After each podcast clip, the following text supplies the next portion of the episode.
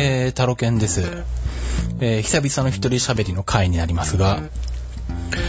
えー、っと、最初に告知をしとこうかな。えー、っとですね、体操の方の、え、っと、ジムナスティックスニュースの話なんですけれども、え、まあ、他の番組では、え、告知を何とかしてるんですが、え今年の10月にカナダのモントリオールで体操の世界選手権がありまして、えそれの取材に行くことにしました。で、えーまあ、ジムナスティックスニュースは、まあ、散々国内のいろんな、あの、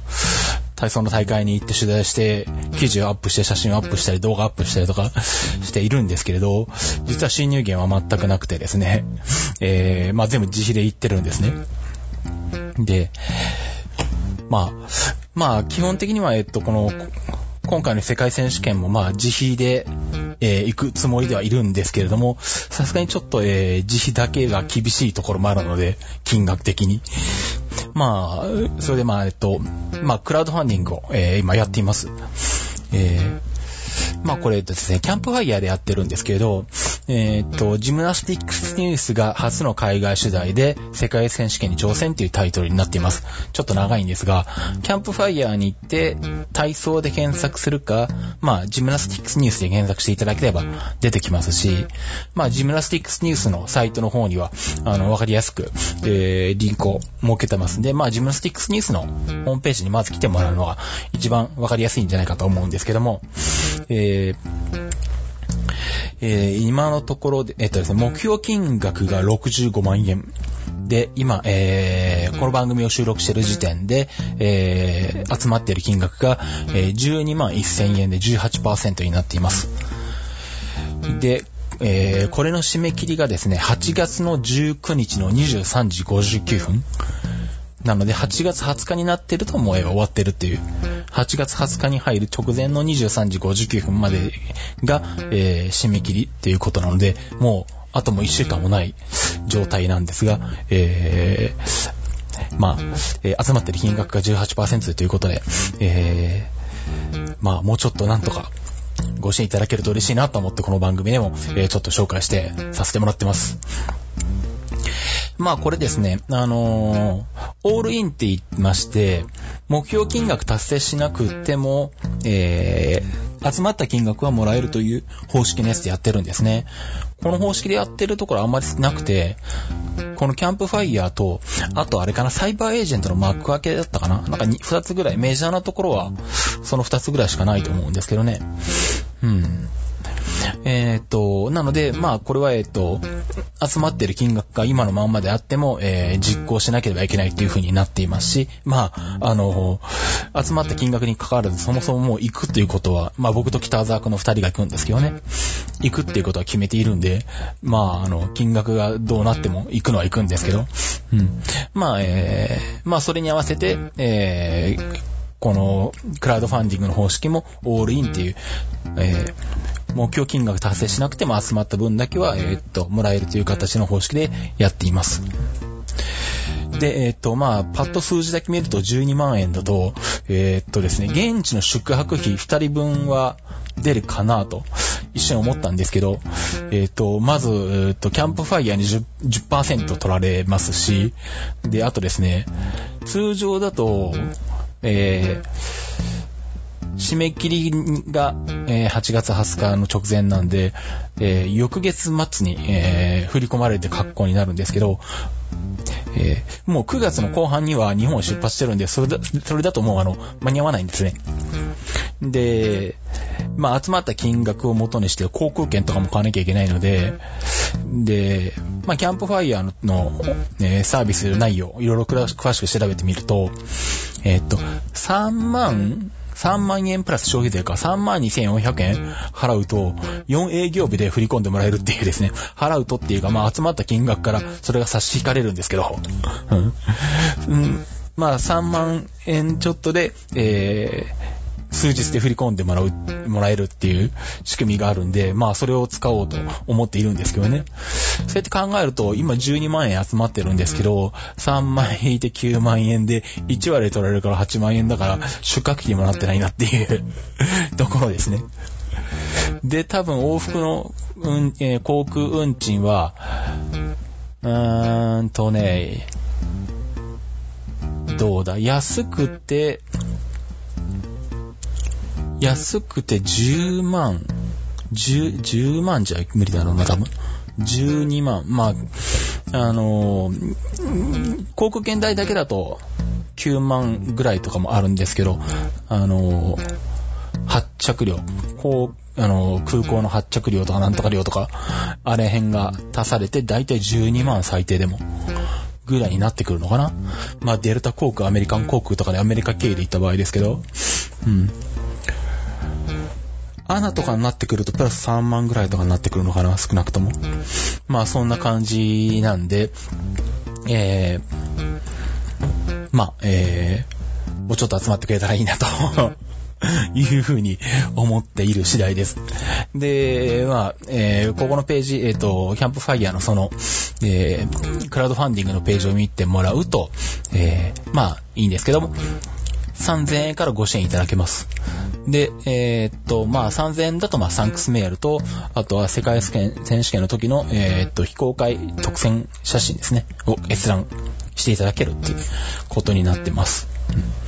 えー、まあ日本からは、あの、内村航平も当然行きますし、白井健三も行きますし、寺本明日香とか、村上舞とかっていったトップ選手が、えー、行くので、まあそれももちろん含んだ形で、さらに海外の選手なんかも、の写真も入ってくると思うんですけど、まあそういった、えー、まあ一般の、えー、方には公開しない、特選写真を見ていただけるという特典があります。まあ、そこの最3000円が最低線で、あとまあ5000円、えー、5000円に関しては体操のファンの人向けと、あとはえっ、と、まあ僕がえっ、と、カナダに行く、まあ普段行かないところに行くわけですから、まあ当然鉄道にも乗ってくるわけなんですけど、鉄道のファンの方向けに、えー、カナダの鉄道の非公開、えー、写真とか、まあ写真と書いてありますけど、実際動画とかも入れるかもしれませんが、うん。まあ、えー、そういう鉄道関係の、えー、画像を見てもらえるリターンがついてるものが、えっ、ー、と、5000円にあります。まあ、あとは、えー、まあ、体操のファン向けに1万円、それから3万円、えー、5万円、10万円とありますんで、まあ、詳しくは、あの、このクラウドファンディングのページを見ていただければと思うんですけども、えー、で、あとはまあ、まあこれもまあ体操の内容にはなるんですけど、えー、来年の1月か2月ぐらいに、このカナダの世界選手権の取材の報告会っていうのを開く予定になっています。で、えっと、1万円の支援していただくと、えー、まあその報告会は別途申し込みしていただくんですけれど、えー、1万円の支援をしていただくと、えー、それの、えっ、と、優先予約権ですね。え一般の方よりも早く予約していただける権利が、え得られますし、3万円の支援をしていただくと、えその、報告会イベントの、えー、招待席をご用意させていただくっていう、えー、形になっていますんで、まあ、えー、まだ場所は確定はしてないんですけど、東京都内で、えー、1月の後半から2月上旬ぐらいに、僕と北沢くんの2人でやる予定です。まあ、えっと、まあ、今のところは、あの、前回去年に、あの、北海道新幹線札幌日帰りでやった、あの、コワーキングスペースを考えてるんで、まあまだ先方にはまだ話してないんですけどね。えー、まああの辺、あそこになるかもしれませんが、えー、そんな感じでですね、えー、クラウドファンディングをやっておりますんで、まあ、ぜひぜひまた、あの、ご理解いただけて、えー、支援していただける方は、あの、まあ、よろしくお願いします。えー、という感じで、まあ、えー、クラウドファンディングの告知なんですけど、まあ話は変わりまして、えー、っとですね、まあこれもあの、火曜日配信のアあの、アップルンルンでは言ってるんですけど、アップルウォッチが壊れまして、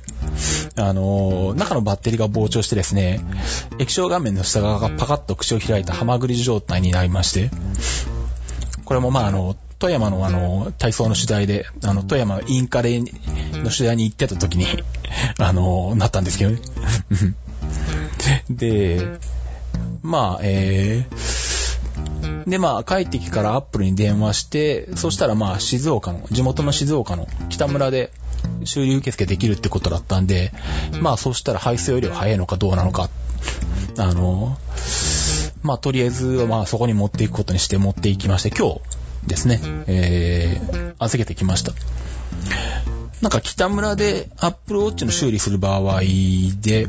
在庫があればその場で交換っていうことも、まあ可能性としてはあったみたいなんですけど、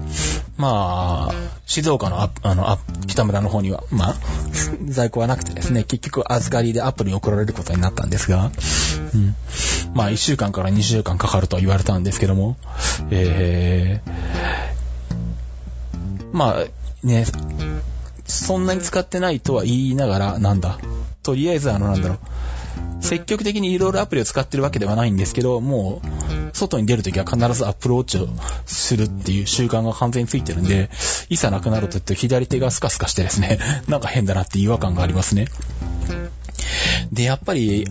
なんかの時に時間を見る時にアップルウォッチで見てたんで、やっぱり時間を見る時にいちいちポケットから iPhone を出さなきゃいけないっていうのは、やっぱりちょっとめんどくさいなっていうのがあって、やっぱり、あの、大した機能を使ってないとはいえ、バッパなくなると、あの、それはそれで不便ですよね。まあ、あと一番問題になるのは、あの、ポケモン GO であの、歩いた距離をあの、勝手にあの、バックグラウンドで加算してくれるっていうのがね それがないのが一番痛いなっていうのがあるんですけど。アップルウォッチでそれができないと、あの、わざわざ iPhone でポケモン GO を開いてなきゃいけないっていうですね。うん、それがめんどくさいんで、それもなんとかしたいなっていうか、あの、早くアップルウォッチが帰ってきてほしいなと思うんですが、うん、まあ、こればっかりは待つしかないので、うん、まあ、諦めてね、待つことにしたいと思います。んで、まあ、えー、っと、まあその Apple Watch ですね、もう完全に、あのー、生活の一部っていうか、もうなんか iPhone に次ぐ体の一部みたいなことになってるんですけど、まあさっきも言ったように、あのー、もう常にポケモン GO を、あのー、Apple Watch 上でですね、オンにしていて、で、歩いた距離を、えっ、と、加算されるようにして、えー、るんですね。あの、まあ、ポケモン GO やってない人向けに説明しておきますと、なんで歩いた距離を加算したいのかっていうと、あの、ポケモン GO ってあの、歩いた距離に応じて、あの、まあ、二つ得られるものがあって、まあ、一つは、あの、ポケモンの卵を育てるっていうことができてですね、まあ、2キロ卵、5キロ卵、10キロ卵ってあるんですけど、えー、ポケモン GO が起動してる状態で、えー、2キロ歩くと2キロ卵がからポケモンが生まれると。そのポケモンは自分にも、自分がもらえると。うん、まあ、5キロ卵は5キロ、10キロ卵は10キロ歩くわけなんですけど。うん、で、まあ、それが、えっと、Apple Watch がないと、えー、iPhone で、ポケモン GO アプリを開いておかないと、あのー、その歩数が加算されないんですけどね。でも Apple Watch があって、Apple Watch アプリ、ポケモン GO の Apple Watch アプリを起動させておくと、iPhone で他のアプリを使っていても、まあ、要はポケモン GO が開いてなくても、あの、Apple Watch の方で、あの、まあ、常時、うん、歩いてるのをカウントしてくれるんですね。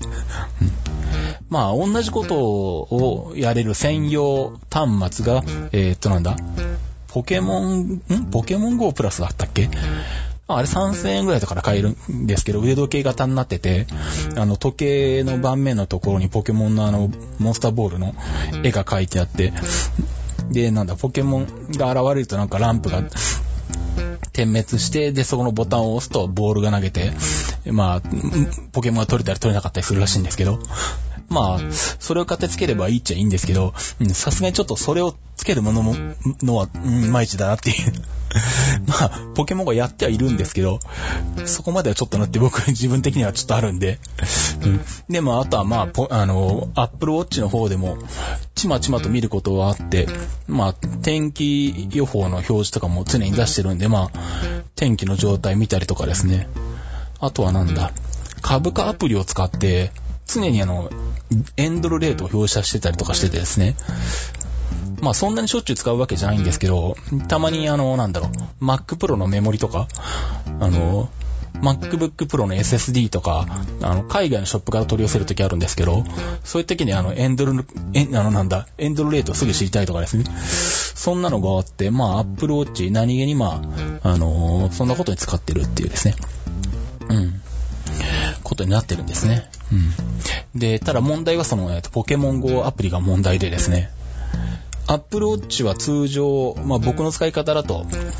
えー、どうだろうな。24時間は余裕で持って、だいたい翌日の午後 5, 5時か6時ぐらいまで持つかな。だいたいその辺でバッテリーが力尽きるんで、そうすると、まあ朝0時から始まってるわけじゃないにしても24時間以上、30時間とかそれぐらいは持ってるんですけど、ポケモン GO アプリを動かしてるとですね、5時間でバッテリーが死ぬんですね。なので、あのーそうするともう1日持たないんですね。でも、えっ、と、ポケモン GO、あのなんだ、えー、アップルウォッチのバッテリーが死んで、アップルウォッチが使えなくなると、あの、ポケモン GO で歩数をけ、あのーカウントされるためにはまたあ iPhone でポケモン GO アプリ開かなきゃいけないんで、あの結局ですね、アップルウォッチを充電できるモバイルバッテリーっていうのを買ったんですよ。で、それがですね、えーこれがまた読み方がわからないんですよね。OITTM。えー、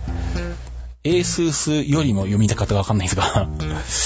どうも、えー YouTube とかで海外の、えー動画を見てると、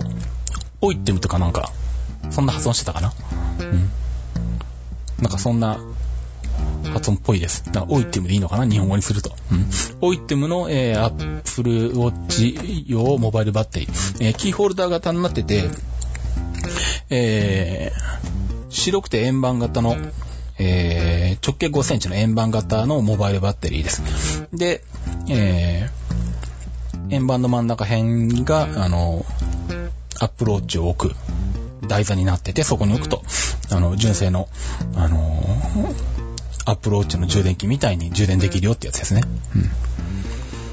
うん、で、これ5000円ぐらいで Amazon で売ってるんですけど、うんまあ、えーと、今もうこれも常時バッグの中に入ってて、もう Apple Watch のバッテリーがなくなったらすぐ充電するみたいなことをしてますね。で、まあ、大体どうだろう。に、Apple Watch を2回半ぐらい充電できるかな。なんで、まあ、このモバイルバッテリーを持っていけば、元々の充電と合わせて、まあ、大体1日だったらいけるかなという感じになってますんで、まあ、これでだいぶ、えーあのーもう、アップルウォッチのバッテリー問題は解決しましたね。うん。で、まあ、あと便利なのは、まあ、これ、このモバイルバッテリー自体はマイクロ USB で充電するんですけど、例えば旅行に行ってホテルで泊まってるという時、従来だとあの夜中に、えーホテルで充電しようとすると、あの、アップルウォッチに付属してきたあの、異常に長い専用のあの、ケーブルを持っていかなきゃいけないんですけど、これどれぐらいあるんだろう ?1.8 メートルか2メートルぐらいあるのかな？うん。もうこれ、この長いのがめちゃくちゃ邪魔なんですね。んで、短いやつも別売りで売ってるんですけど、短いやつ買うとね、3500円ぐらいするんですよ。ケーブルだけに3500円も買うぐらいだったら、まあ、の、もうちょっと出してモバイルバッテリー、あの、買った方がマシだなということで、前はでも、アップルウォッチのモバイルバッテリー出たばっかりの頃8000円とかそれぐらいしてたんで、まだちょっと、あのー手が出なかったんですけど、さすがに5000円ぐらいだったらもうなんか、ケーブル、短いケーブル買ったつもりで買っちゃえばいいなと思って、んで、まあ買ったんですね。うん、5月ぐらいに買ったかな。で、まあその、このモバイルバッテリー、マイクロ USB で充電できるんですけど、あの、優れてる点は、こいつ、モバイルバッテリーを充電しながら、さらにその上に Apple Watch を置いとくと、えー、Apple Watch も充電できるし、モバイルバッテリーも充電できると。いうことができるんで、そうするとこれ、こいつと、まあ、あとはも、あの、マイクロ USB のケーブルを持ってると、あの、純正の充電ケーブル持ってかなくていいんですね。うん。で、まあ、マイクロ USB のケーブルは、まあ、他にもいろんなものが充電するんで、モバイルバッテリーも充電するし、あの使い道はいろいろあるんで、複数大体持って歩いてるんで、まあこれでかなりあの荷物が楽になったというか、う楽になったというか、とにかくこの長ったらしくてよく絡まるこの純正ケーブルがですね、いらなくなったのがですね、非常に嬉しいですね。なんで、あの、わざわざ短い充電ケーブル買うんだったら、もうモバイルバッテリーを買ってしまった方がいいんじゃないかという気がします。まあこれキーホルダー型でキーホルダーとして、あのーつけとくこともできるんで、まあバッグとかにつけとくこともできるし、直径5.5センチぐらいの円形なんで、まあ、そんなにでかくないんで、まあ僕はバッグの中に常に入れてるんですけど。で、うちに帰ってきたら、まあ、えー、Apple Watch も充電しつつ、こいつも充電するっていう使い方で、えー、使ってますね。うん。なんでまあ、そんな形で、えっと、まあ、Apple Watch もまあ、生活の中の一部に完全に溶け込んでいるっていう状態になってるんですが、えー、果たして、えー、いつ Apple Watch が帰ってくるんだろうか、というところですね。えっと、まあ、ちなみに、えっと、うちの Apple Watch なんですけど、あの、買い替え全くしてないんで、初代モデルです。なんで、シリーズ1とかシリーズ2じゃないやつですね。うん、で、まあ、今回どうせ丸ごと交換だろうから、あわよくばシリーズ1になったりしないのかなとか思ったりしてたんですけど、ネットを見るとどうもそういうことはないらしく、えー、初代のまんまで帰ってくるらしいんですけどね。それでもまあ、表面に細かい傷とか擦れとかあるんで、どうだろうな。そこを見逃して、あの、まあ、新しい新品にまあ新品って言ってもまあ再生品とかだと思うんですけど、まあそれでもまああの無傷のやつに帰って、になって帰ってきたらいいなと思っているところなんですが、でもちゃんと見ると小傷がついてるんで、この傷の部分は有料ですって言われるかもしれないんで、ちょっとそこはドキドキしてるところなんですが。うん、ちなみに、えっ、と、液晶画面に傷がついててそれを修理する場合は、確か7800円だったかな、税別で。うん。なので、ひょっとしたら、えー、その分の8000円ぐらいはかかりますって言われるかもしれないんで、まあ、果たしてどうなるでしょうかというところで、えー、まあ、あのー、ね、その辺、アップルがどう判断するかなっていうところもあるんですけどね。まあ、戻ってきたらまたこの番組か、まあ、アップルでも言うと思うんですけどね、また報告したいと思います。で、それとですね、うんと、まあ、この話、ネタ自体はもう数年前から言われてることなんで、まあ、今更の感じもあるんですけど、Gmail なんですが、まあ、普段日常的に使ってて、あの、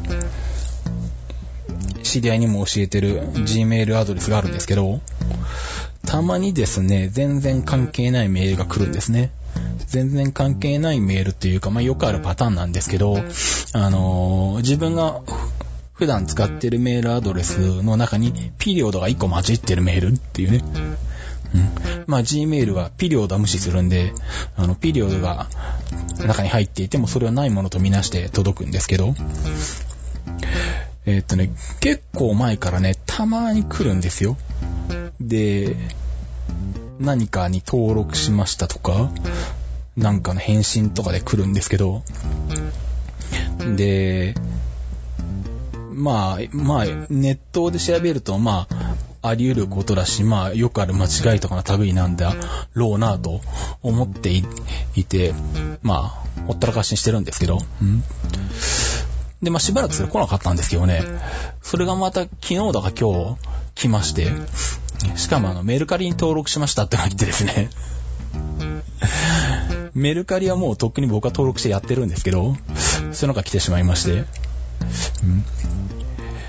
なんだかなっていうか、なんとかしたいんですけど、でもこれ多分どうにもならないんですよね、きっとね。まあ、その人が間違えて、手打ちしてて、一文字違ってるとかなのかうん。まあ、ね、同じ綴りで、ピリオドが、あのー、入ってるだけの違いのメールアドレスっていうのは取れないはずなので、Gmail では。その人が本格的にこれを使ってるはずはないんですけど、でもメルカリに、に登録しましたっていうのが来るっていうことは、普通、一般的に考えると、まずはなんだ、あの、メールアドレス確認のための確認メールが来て、で、そいつをクリックして初めて登録しましたが来るんじゃないかと思うんですけどね。なんかそうすると、この、あのー、ピリオドマジンのこのメールアドレスだと、仮登録で確認メールが受けられないから、登録されないんじゃないかと思うんですけど、なぜかいきなり登録しましたが来てですね、なんだこりゃとか思ってるんですよね。かといってまあ、それを登録した人に連絡する方法もないんで、まあどうしようもないんですけど、うん、なんか、なんとかしたいなっていうか、なんとか、うん、なんとかにもならないんだろうけど、なんか、うん、できることなら、あの、なんとか解決したいなと思ってるんですけどね。はい。まあ、もしあの、解決方法を知ってらっしゃる方がいらっしゃったら教えてくださいって言ってもいないですね、そんなのね。多分解決方法はないんでしょうけどね。まあ、だから、間違って入力してる人が、まあ、手打ちして間違ってるのか、何をどう間違ってるのかわかんないんですけど、それに気がつくまではどうしようもないっていうね。うん。まあ、あとはあれか。ピリオド混じりのメールをフィルタリングする登録しておいて、目に触れないようにするっていうぐらいか、方法としては。まあ、それもまあめんどくさいんでまあいいんですけど。うん。まあ、なんだかなっていう感じですね。うん。あとですね、うーんと、まあその、Google 系の話で言うと、ね、まあ8月に入ってからあの、体操の取材が続いてまして、えー、8月の第1週は、えー、インターハイの取材で山形に行ったんですけど、山形って言っても山形市じゃなくて酒田の方ですね、海側の。うん。で、まあその時にあの、まあ実験も兼ねてですね、ちょっと YouTube ライブを iPhone でやったんですね。えっ、と、ちょっと前の、あの、YouTube アプリのアップデートで iPhone で YouTube ライブができるようになったんで、まあそれを試してみたいっていうのと、まあプラスアルファで、まあさっき言ってたその、えー、世界選手権の取材のためのクラウドファンディング、まあこれの作戦会議っぽいものを、えー、録画しようと。えー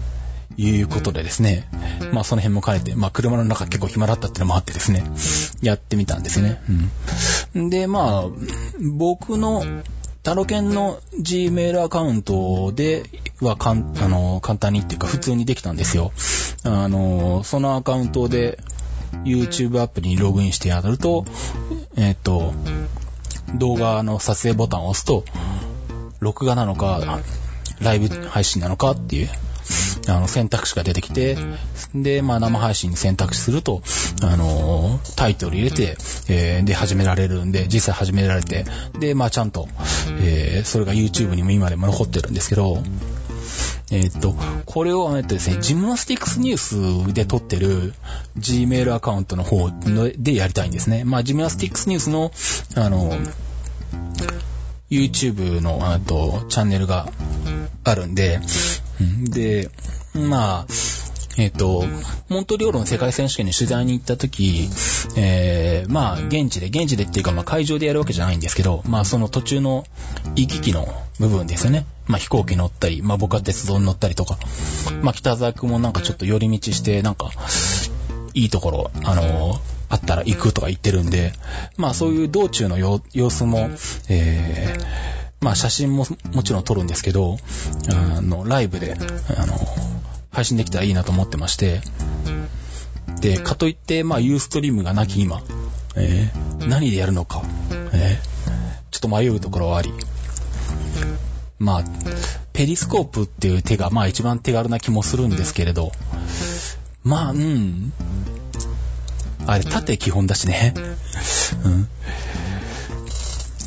まあ、悪くはないんだけど、できたら横一が基本のやつで、うん。で、なんか扱いやすいやつがないかなと思ってて。で、まあ、YouTube ライブでやるとそれがそのまま YouTube に残ってくれるんで、うん、あの、配信したやつをダウンロードしてまた YouTube にアップし直すとかそういうこともしなくていいんで、まあ YouTube ライブでやるのが一番いいかなって今のとこ思ってるんですけどね。うん。で、えー、まあ、その、うん、カナダでの様子を、まあ僕が YouTube ライブで配信したり、まあ北沢くんが配信したりとかっていうことを今考えてるんですけど、えっ、ー、と、ジムナスティックスニュースの Gmail アカウントで YouTube アプリにログインすると、あの、録画のボタンは出てくるんですけど、生配信のボタンが出てこないんですね。で、最初に YouTube ライブができるようになった頃は、なんかチャンネル登録者数が1000人以上とか、なんか人数で決められてたりとかっていう時期があったらしいんですけど、でもまあよくよく見ると、そういう縛りはなくなって、えー、まあ、誰でもできるようになるっていうようなニュースが、えー、もう数ヶ月前に見つかってるんですけど、あるのは見つかってるんですけど、でもなぜか、えー、ジムナスティックスニュースの方は、えー、YouTube ライブの配信ができない状態なんです。ちなみに、えっ、ー、と、ジムナスティックスニュースのチャンネル登録者数が55人なんですね。で、タロケンの方は100人以上いるんで、100人が基準なのかとか思ったりしてるんですけど、でもそういうニュースを見ると、特に人数で、あの、決めてるわけじゃないと。まあ、ただ順次、えー、誰でもできるようにロールアウトしていくみたいな書き方が数ヶ月前に出ててですね。これどうしたもんかなと。最初は、あの、人数かなと思ってたんで、あの、チャンネル登録者数が100人になるように頑張ってみんなにお願いするとか、あの、もっと番組をたくさんアップしていって、まあ、過去のポッドキャストとかね、それをアップしていって、あの、チャンネル登録者数を稼げばいけるのかなとか思ったりしてるんですけど、どうなんでしょうね。これはどうなんだろうこれは知ってる人いたら教えてほしいです。人数なら人数で、まあ人数集めりゃいいんですけど、うんと、はっきりとしたこう基準がないと、まあ、9月の終わり、まあ、えー、9月の終わりから10月上旬にかけて、その段階で YouTube アプリを使う、あの YouTube ライブ使うことができないっていうことにもなりかねないんで、まあどうしたものかなと思ってるんですよね。まあちょっと、様子を見つつ、まあ、なるべく、あの、チャンネル登録者数も増えるようなことをしていきながら、あの、考えようかと思ってるんですけど、まあ、それかなんだろうな。ツイキャスもまあなんか微妙かな。特に高画質配信しようとすると、これもある程度のなんか一定基準を超えないとダメとかなんかあるんじゃなかったでしたっけ？まあ最近ツイキャス全然見てないんでよくわかんないんですけど、まあそれもダメならまあペリスコープか。うん。でもなんかせっかくそこでやったやつは残したいから、後で YouTube とかに移し替えたりとかしたいなと思うんですけど、そうすると、YouTube の横画面、横長の画面の中に、あの、ペリスコープの縦長の画面が入るのかっていうね まあ、横向きにやればいいんですけど、うん、なんか微妙みたいなところがあってですね。うん、まあ、いまいちその、なんでしょう。気軽に動画の生配信をするのにはちょっと今、あれですよね。あの、何をチョイスするか迷うなって感じがありますね。うん、まあ、そんなところかな。うん。ということで、えっ、ー、と、まあ、繰り返しになりますけど、えっ、ー、と、ジムナスティックスニュースの方でやってる、えっと、クラウドファンディングの方ですね。まあ、あの、ジムナスティックスニュースサポーターって言って、あの、毎月一定額を支援していただく形のクラウドファンディングもキャンプファイヤーでやってまして、まあ、そちらの方も、えー、多少毎月いただいて、ご支援いただいている方はいらっしゃるんですけども、えー、まあ、それとは別にですね、まあ、一発物で、えー、その世界選手権の、え、取材の、え、資金募集ということで、クラウドファンディングやっておりますんで、え、まあ、ぜひぜひ、あの、ご支援いただけたらなと思いますね。はい。じゃあ、そんなことで、えー、お届けしました IT マイティでした。では、バイバイ。